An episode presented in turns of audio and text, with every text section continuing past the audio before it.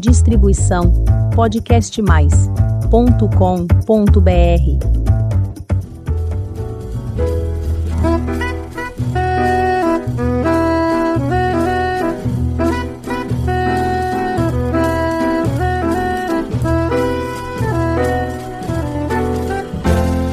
Olá, eu sou Elizabeth Junqueira do canal Avosidade.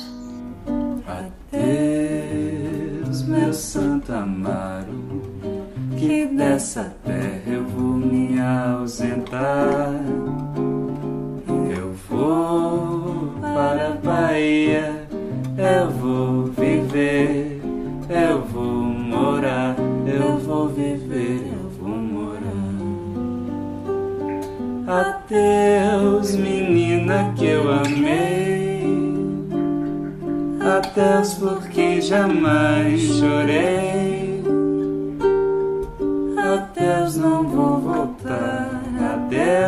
Se eu voltar, eu sei que não vou te encontrar.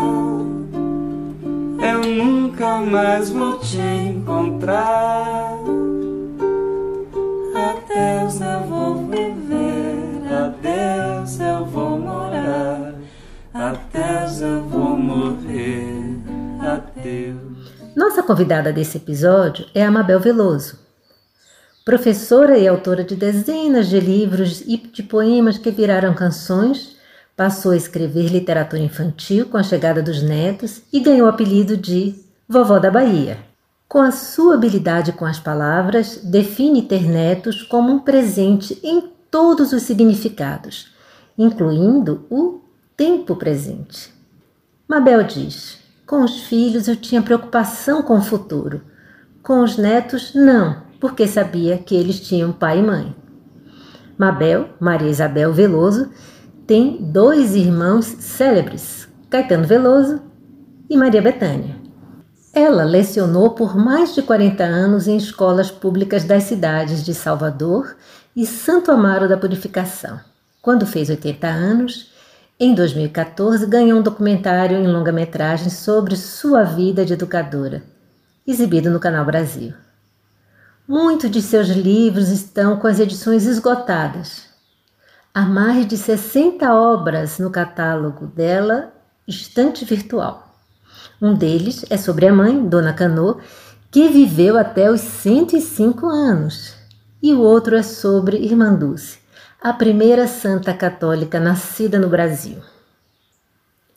Com os netos, adquiriu o hábito de anotar frases criativas das crianças e publicou um pequeno livro de autoria do neto mais velho, lançado no dia que o menino completava seis anos de idade.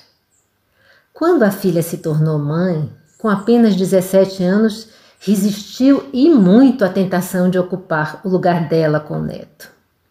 Essa entrevista foi gravada no seu apartamento em Salvador, na Bahia. O som dos passarinhos nas árvores das ruas e todo barulho reflete o aconchego do lar de Mabel. Ela conta histórias desde que sua vida passou a ser caracterizada pela nova condição de avó e detalha como isso influiu no seu próprio trabalho. Vamos ouvir o que Mabel fala sobre essa linda aventura da avosidade? A primeira coisa que ela diz é um presente. Neto é um presente. E diz uma coisa assim que é um amor filtrado. A melhor coisa que acontece com a gente é ter netos. E eu acho que neto é realmente um presente que Deus dá pra gente. Eu digo que é um amor filtrado, né? Que passou por mim, passou pelo avô, aí passa para a filha, né? E vem aquele amor filtrado. Eu acho que a coisa melhor que acontece a gente é ter um neto, é ter netos. Dois. E com meu neto eu tive uma experiência muito interessante, que com minhas filhas eu tinha preocupação com o futuro. Teve épocas que eu tive medo de eu morrer, deixando elas pequenas, aquela coisa. Com o neto nunca tive isso. Nunca me preocupei, porque eu sabia que ele tinha pai e mãe. E fui vendo que ele não era futuro para mim, ele era presente. E o presente aí, a palavra presente, com vários significados. Presente é aquele que a gente recebe embrulhado e entregam a gente um presente. Um presente do tempo. o tempo presente. Eu não tinha que olhar futuro. Era viver o presente. Com aquele menino que chegou, que estava perto de mim. O futuro, o pai e a mãe que se preocupassem. Eu só queria ele no presente. E aproveitei realmente cada dia, cada hora, cada brincadeira com ele. E por causa dele fiquei escrevendo mais, querendo contar histórias diferentes para ele e criando coisas para ele ficar mais feliz. E passei a viver em função mais até dele do que de minhas filhas e de mim mesmo. Então eu acho que neto é coisa melhor que existiu na minha vida. Avó ou mãe? Ela conta como resistiu à vontade de ocupar o lugar da filha junto ao neto. Isso aqui, gente, é uma coisa que as avós têm que prestar muita atenção, porque a tentação é grande. E Mabel conta aqui como resistiu. Mas quando o Jorge nasceu, que é o meu neto mais velho, minha filha estava muito nova e eu quis assumir como se fosse outro filho meu. Mas felizmente eu tive um controle e não tomei a frente da mãe, não. Fomos juntas cuidando dele. E ele cresceu e para mim foi a maior alegria. Depois de 13 anos veio a menina, a neta. Aí já é uma coisa diferente, porque a menina, a filha já estava maior, né? já tinha mais 13 anos, ela estava uma moça, aí ela assumiu mais a menina. Né? E eu fiquei muito feliz com o nascimento dela. E uma coisa que me botava assim, vaidosa até, né? era que eram muito dóceis, muito queridos, muito amigueiros, entendeu? E eu fui me envolvendo cada dia mais com os dois. E minha vida passou a ser avó. Sabe aquelas tiradas que a criança diz e a gente fica impressionada? Pois então, Mabel criou o hábito de anotar essas tiradas criativas das crianças. Elas são fenomenais. Você já deve ter tido essa oportunidade de ter isso com a sua criança uma criança que teve perto de você. Vamos ouvir como é que ela fez essas anotações? Eu mesma tenho as frases que os meninos me diziam quando eram pequenos, tanto minhas filhas como os netos. Eu sempre escrevi tudo o que eles diziam, tudo. E muita gente perde isso. Não grava, não guarda essas coisas que os meninos dizem. Outro dia uma amiga minha estava me dizendo que a neta dela perguntou, vó, qual é a cor que você mais gosta? E ela disse branco. Ela disse, mas branco não risca. Quer dizer, uma frase dessa é para você escrever na hora, não perder. Aí outro dia me encontrei com ela, perguntei, cadê a menina que disse que branco não risca? Você ainda se lembra disso? Quer dizer, não vou esquecer uma coisa dessa. Uhum uma sacada né, incrível que a criança tem. Né? Tem coisas que só mesmo a criança sabe dizer.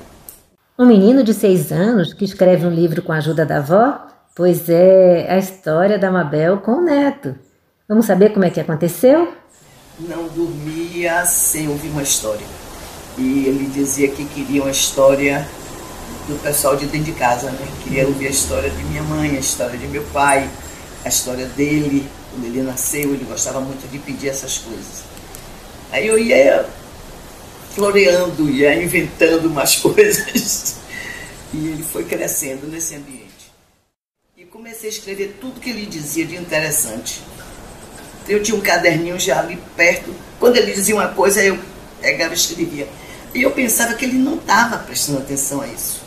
Quando foi um dia ele disse uma coisa qualquer, assim, bem interessante, e eu deixei passar, ele me olhou e disse, não vai copiar a frase que eu disse hoje. Aí eu notei que ele sabia que eu estava copiando, entendeu? Aí rimos muito e tudo. E peguei essas coisas que ele disse, fiz um livrinho dele. E no dia que ele fez seis anos, eu acho, eu fiz o lançamento do livro. Convidei as pessoas todas e ia doar os livros como lembrança do aniversário. Ele aí me disse, minha avó, você vende os seus, por que, que não vai vender os meus? Quem tem filho quem tem neto sabe disso. A gente curte demais, não é? A gente admira. E não seria diferente com a avó Mabel. Ela tem aqui uma profunda admiração pela vocação poética do neto, ainda menino. Depois ele me disse que quando ele fizesse 18 anos ele ia parar de escrever. que 18 anos em diante ele ia começar a viver de verdade. Que poesia não é verdade, poesia é sonho. Dizia coisas assim. Uma vez eu vim da rua e ele veio correndo me esperar e deitou no chão e beijou meu sapato. Menino, com um sapato sujo, cheguei da rua. Ele disse, não, eu tenho que beijar seu sapato, porque é seu sapato que ele traz para casa. Ele tinha coisas assim bem interessantes que ele dizia aí. Minha mãe já estava bem mais velha, né? E ele tinha loucura por minha mãe, minha mãe por ele. Foi o primeiro bisneto, aquela coisa. E ele ia lá para Santo Amaro ficar junto de minha mãe. E ele, ela, minha mãe dizia assim: Esse menino parece que tem uma alma de velho, o jeito que ele fala. Quem conta histórias para criança sabe que é uma delícia. Pode ser história inventada, história lida, e a Mabel conta aqui como a criatividade dela ficou muito aguçada com a chegada dos netos e com os pedidos deles, para que as histórias fossem diferentes. Tantas histórias que eu inventava para ele, porque eu ia contar a história de Branca de Neve, né, de Rapunzel, dos príncipes, aquelas coisas, e ele aí ficava ouvindo quietinho depois minha mãe, eu queria agora uma história onde eu pudesse brincar dentro da história. Aí eu comecei a criar histórias para ele brincar. Aí inventei a raia azul, que foi o menino que quis empinar a raia que estava chovendo. Ele vai para o quarto da avó, que a avó sabia cantar e contar histórias. E ele vai deitar junto, a avó está ali deitada. Ele pega a, a ponta do hobby de vovó, o laço, e vovó sai voando no quarto e vira a raia e ele empina a avó. E ele gostou muito dessa história, a ela. Que ele sempre ele fala, eu escrevi para ele essa. Tem também menino barrinho, o menino de barro, que ele não tinha irmão. Era ele sozinho e ele perguntava por que, que não tinha irmão. E eu disse, é, mas você pode, você tem seus bonecos. Ele disse, mas eu não queria desses irmãos, eu queria irmão de verdade. Aí eu contei que tinha um menino que também não tinha irmão e que pegou um barro, fez um boneco e conversava com esse boneco. Era o barrinho menino de barro. E escrevi para ele. Se o neto ou alguma criança inspira prosa, também vai fazer isso com a poesia. E foi assim que os netos despertaram a veia poética da avó Mabel. Ela, eu tenho medo de avião, de elevador, escada rolante, essas coisas modernas, eu tenho medo. E ela me disse um dia, você é engraçada, tem medo dessas coisas e não tem medo de sair sozinha. Eu disse, não, eu só tenho medo quando tem escuro. Se tem lua cheia, eu não tenho medo. Aí escrevi que eu vou sair sem medo, pois tem lua cheia, vou sem companhia, que estou sem medo, tem lua cheia. Aí eu fui dizendo onde é que eu vou, o que é que eu vou fazer. poemas assim que eu fui escrevendo para eles, entendeu? E quando não for direcionado para eles, para que eles conheçam uma coisa da minha vida. Porque tudo que eu escrevo, eu acho, por isso que eu achava que eu não escrevia poesia. Porque eu achava que poesia só era sonho, devaneio, que a coisa real não era da poesia. E minha poesia não tinha nada disso, minha poesia era muito real. Tudo que aconteceu é que eu vou contando, vou narrando para eles eu fiz tudo. Para homenagear Mabel Veloso e agradecer a ela pela conversa cheia de ternura e novos jeitos de ver a vida, vamos ouvir um trechinho da canção de um conterrâneo seu, Roberto Mendes. Roberto é compositor, cantor, arranjador e ele honra essa gente toda de Santa Amaro com seu talento. Vamos ouvir Chulas do Recôncavo, com Roberto Mendes.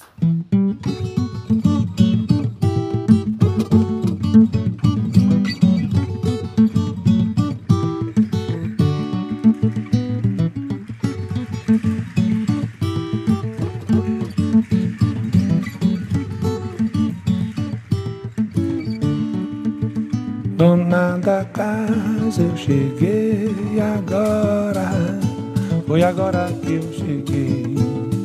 Cheguei agora, cheguei agora. Com Deus e Nossa Senhora, oh, dona da casa, me dá licença. Deu samba na varanda, com chapéu na cabeça e facão de banda. Dona da casa, me dá licença. Me desse o salão para vadiar me desse o salão para vadiar. Me desce o salão para vadiar. Oi, dona da casa, me dá licença. Me salão para vadiar. Então, você gostou de conhecer mais um ilustre membro da família Veloso?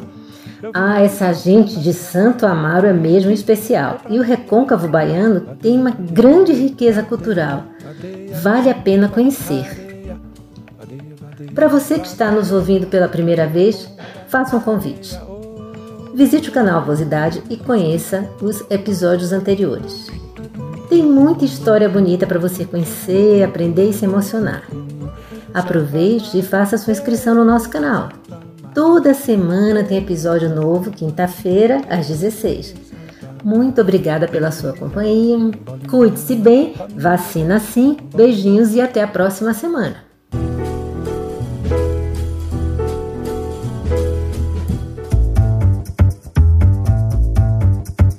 Distribuição podcastmais.com.br